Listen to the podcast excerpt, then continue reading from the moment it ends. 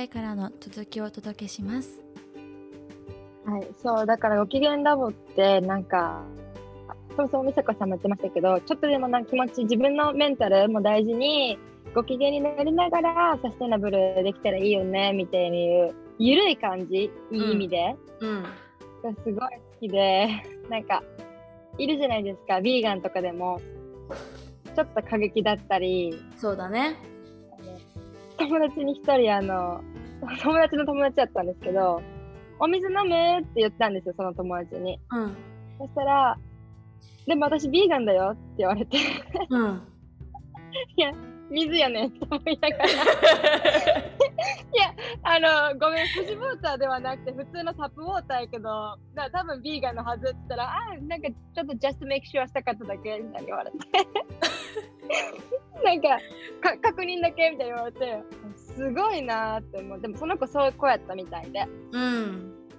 でサステイナブルとかもなんかその完璧にならなくていいよみたいな、うん、ちょっとでも自分のできること一個ずつやっていけたら一番いいよねっていうのがご機嫌ラボに出ててすごい私は好きです。そうなんです。それすごく大事にしててやっぱりいなんか知識がつけばつくほどこう多くの人にやってもらうことに意味があるなって思う思うから、うん、なんかそういう時のアプローチってどういう風にした方が自分が心地いいかなって考えた時にこう何かのために一緒にやりましょうとか言われるよりも今のあなたのさもう暮らしがそのまますごくサステナブルだし素晴らしいねっていうところからスタートした方が心地よくなんか次も受け入れられるなっていう風に自分で思って、うん、なんか究極別にサステナブルって言葉を使わなくてもみんなが意識できる世界がいいなって思っているのでなんかこの「ご機嫌ラボ」って言葉を作る時もサステナブルとか言えるわけじゃん。なんかエスカルクラブとかなんかいろいろ選べるわけで。だけど究極なんかこの Sustainable Development Goals の SDGs もさ言ってるのって今のみんなのニーズを満たしながら未来の人のことも心配しているってことに立ち返るとやっぱ今がみんな気持ちよくできてるせ結果未来の人も良くなるっていう世界観に大事にするっていうことを大事にしたくてご機嫌っていう言葉日本の言葉がすごく合うなって思ってそれを研究するっていう意味でラボっていう風につけました。でちなみに英語版は Being プラスイコール Being イコールウェルラボって言ってるんですよ。ああなんか見ました投稿で。なんか迷ったんです迷迷いはったんですよねどっちにするかみたいな。そうそうでご機嫌って発音がアメリカってないじゃん。全部ジェネレーションとか GE が J になっちゃう、うんうんうん、から、ね、でご機嫌っていう言葉をアニメ好きの人たちとかするとなんかご機嫌よみたいな挨拶みたいな。はいはいはいはいはいはいそうね。っていう意味でしか捉えられてない部分が多くてご機嫌って言葉をアメリカで使うのすごい難しいなって思ってで普通だったらウェルビーイングじゃん。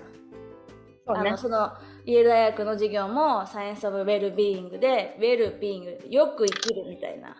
ニュアンスなんだけど、うんうん、このご機嫌ラボが大事にしたいと思ってさっきも言ったようになんかもうすでにサステナブルの世界あなたは何かしらできてるっていうことを前提にスタートしたいから、よく生きるよりもよく生きてるって言いたいって思って、ビーングイコールウェルもう生きてるだけできてるっていうのを伝えたくてそういう造語にしてみたの。めっちゃ素敵やと思います本当に。そういうのも。うん私もそのインスタの投稿とかでそのベジタリアンの話とかそのレごご飯とかね。ベジタリアンっていうかビーガンとかもなんかあんまり強く言わない方がいいよって友達に言われちゃって一回。あなんかなんかちょっと嫌味じゃないけどそういうふうに聞こえるかもよみたいな。仲いい子やで普通に。その子本当アドバイスしててくれた心配してるんだよねあみちゃん、うん、を見て。でも、うん、でもやっぱりそういうふうに捉えちゃう人そそっかってなっちゃって。うんうん。なんかなんか難しい。でもまあ気にしたら仕方ないですけどなんかそういうバランスも大事だなと思いながら、うんうん、うん、そうだね。そういうことをそういうふうに心配してくれることもあるんだっていうのを知っておいてまあ言葉選び自分あみちゃんのとかうちらの中でできたらいいよねそうですね本当に。そう。でまずお互いにサステナブルっていうものに興味を持った時にこう何かサステナブル普段からしたいってなると思うんだけどあみちゃんがまずやったことっていうのは何になる、うん、でも私は割とその食から始まったサステナブルやったんで、うん、まあ、地産地消から始まったかもしれないです。うんあのファーマーズマーケットとかでそういう地産地消のものを買うとかハニー蜂蜜とかもそうですけど、うんうん、蜂蜜は本当大事。一番多分最初にやったのが卵を食べないこと。あベジタリアンになる前に卵食べるのやめたんですよ。うんうんうん、卵と乳製品、まあ、卵が本当にゼロにしたのはその卵の産業、うん。がその、まあ、動物愛護とか云々もありますけどそのケージに入れられてる状況がすごいサステナブルじゃないなエシカルじゃないなっていうのが思って、うん、まず卵を食べなくなってそっからお肉だったんですよ。うんうん。卵スタート。卵スタート。そうですね。で、あそこからは本当に、あのー、地産地消だったりとか、長くなんかちょっと高いものを買うようにしたり、長く使えるもの、うん、を買うようにしたり、あとなんか人に自慢したいっていうなんかちょっと願望があってその時は一番最初の時とかはこれこれサステナブルなんだよ みたいな。あうんうんうん。わかるわかる。だからなんかこの間買ったバッグもサステナブルなバッグでこれサステナブルなんだよって言って友達も私も欲しいみたいに言ってくれて、うん、なんかそれでちょっと自分で可愛く実はサステナブルっていうのも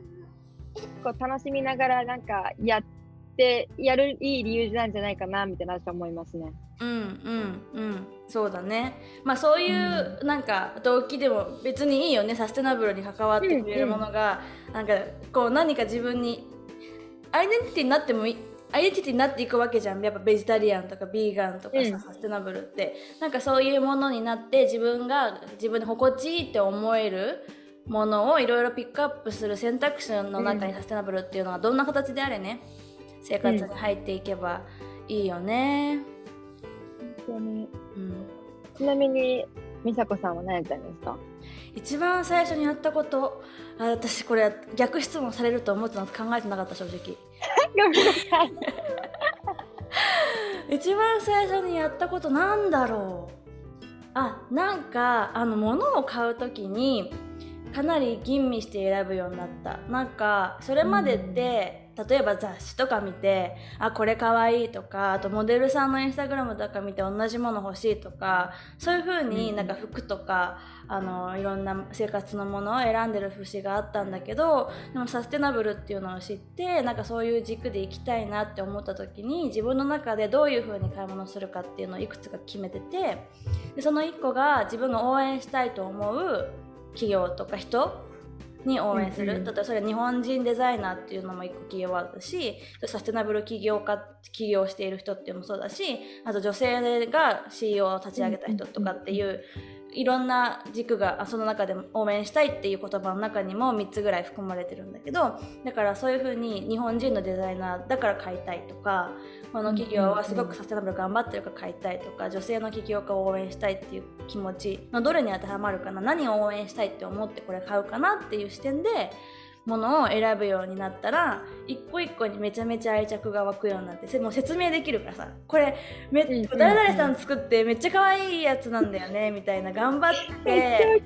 もうこう日本人のパリコレ出た人初なんだってとか なんかなんか例えばそういう自分の友達のように言いますよね。そうそうそうえー、超応援してんだよねとかこれ見てみたいな。これ日本の企業でさとか言ってアメリカでも頑張っててめっちゃサステナブルだしすごいんだよねとか。なんかそういう風に言えるのが楽しくなってきてそしたらそのものを愛着ばっか長く使うし、っていうサイクルになったのが一番最初だから何自分の買い物をどうするふうにするかって軸を決めたっていうのが一個。えなんかでも私正直ベジタリアンもサステイナブルも日本にいると難しいのかなって思ったりするんですけど例えば100均とか、うん、すごいあの質のいいものが安く手に入る、うん、まあ、質がいいっていうか、まあ、その100円クオリティではっていう、ねうん、そう。とかやっぱりそういう生活にいるとやっぱり買っちゃうのかなって今ハワイとかにいるともう全部物価高いんで、うん。そもそも安いものが高いんで、うん。ちょっと頑張って買ってもまあ200200円高いなんですよ。サステイナブルが、わかる。だからまあ2300円出そうかってなるんですけど、うん日本ってなんかちょっと高いイメージがあったりするもっと日本の。だから安いものが多い？そうだね。そうそう。アメリカってさなんか幅でかいじゃん。超悪いか超いやまあ良くて高いかっていうのがでかいからさここの差をさこっち選んだらすごい長く使える。あちょっとすごいジェスチャーで伝えたというか、ポッドキャストの人分かりにくいかもしれない。すごい安いものでいいものってあんまりないじゃない？安かったら安いだけ何かあるしとか、っていうのがあるけど日本って平均的に100円のものもまあいいし500円のものもまあみたいなそこまで大差がないみたいなところがあるからさ、はい。それはなんか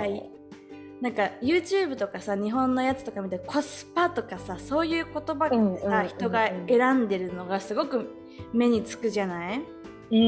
ん。だからもうコスパって言葉がアメリカだとそんなにないじゃない？ないですね。日本ほど。日本日本はもうコスパしか見てない気がするそうそうそうじん。ゃんコスパでしかなんか物を選べなくなるのは寂しいなって思う。けどこれはその大差がないからだなって思うその品質に。あの日本の企業頑張りすぎ。そう。そう頑張りすぎなのよ。もうちょっと値段上げていいじゃんねみたいな。だって値段がそんな変わってないのない。だこサンフランシスコなんてさもうなんだろう最近さお魚とかさすっごい値上がりしてて倍ぐらいなあ倍そうなんですね。ハワイもだない？そのあの石油魚食べないんでわかんないね。そうそうそう魚。出た出た。あとハワイでも実は魚の話ちょっと思い出したんですけど、うん。ハワイでやってるサステイナブルのことで overfishing を防ぐために、えっと、規制されてるんですよ実は取る量とかを。うんうんうん取る量とか、えっと、生息数の調査とかうん。うん結構徹底してるみたいで、うん。もしかしてそれも理由の一つなの？私魚ほんと食べないんで全くわからないんです。もともと魚好きじゃなくて。うんうんうん。わからないんですけど。そういうのもハワイとかはあるかもね。ってそういう研究を一番一番というか、まあ、ワンの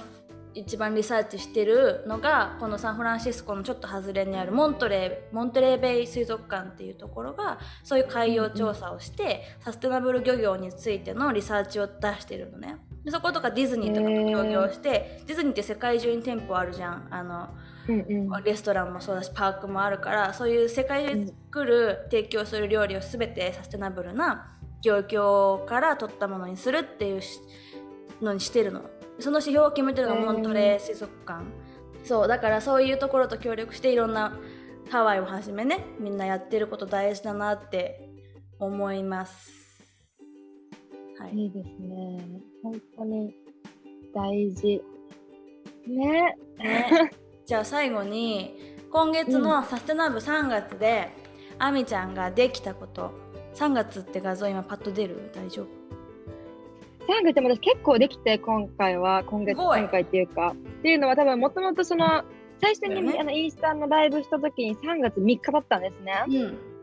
そうひな祭りの日ハワイではねだって、その時にえできてないものが、えっと、12345個だったんですよ。20個中。できてないものが。で、まあ、さ3月3日にそれをやったからあちょっと残り埋めたいなと思って。うんうん。物を長く大切に使おうっていうのはあのちょっといい食器を買いました。へえあとあの今週末にえっとポテリー自分で作るやつうんうんうん。をまあ値段言うとすごい高ってなると思うんですけどその体験で200ドルだから2万円ちょっとぐらい、高いね体験ね。だから言ったら食器一つ2万なんですよ。うん、まあ自分で作ったけどね。うん。そうそうそう。でもまあそれも入るのかなって、まあ、もうちょっと長く使おうと思ってうん、大事大事自分が作ったって愛着がね湧くかなそうそうそう。ね。うん。で使い捨てのプラスチックの使用を控えようっていうのは自分でフォークを持っていくようになりました。お素敵。車に車に入れてます。入れっぱなしになりました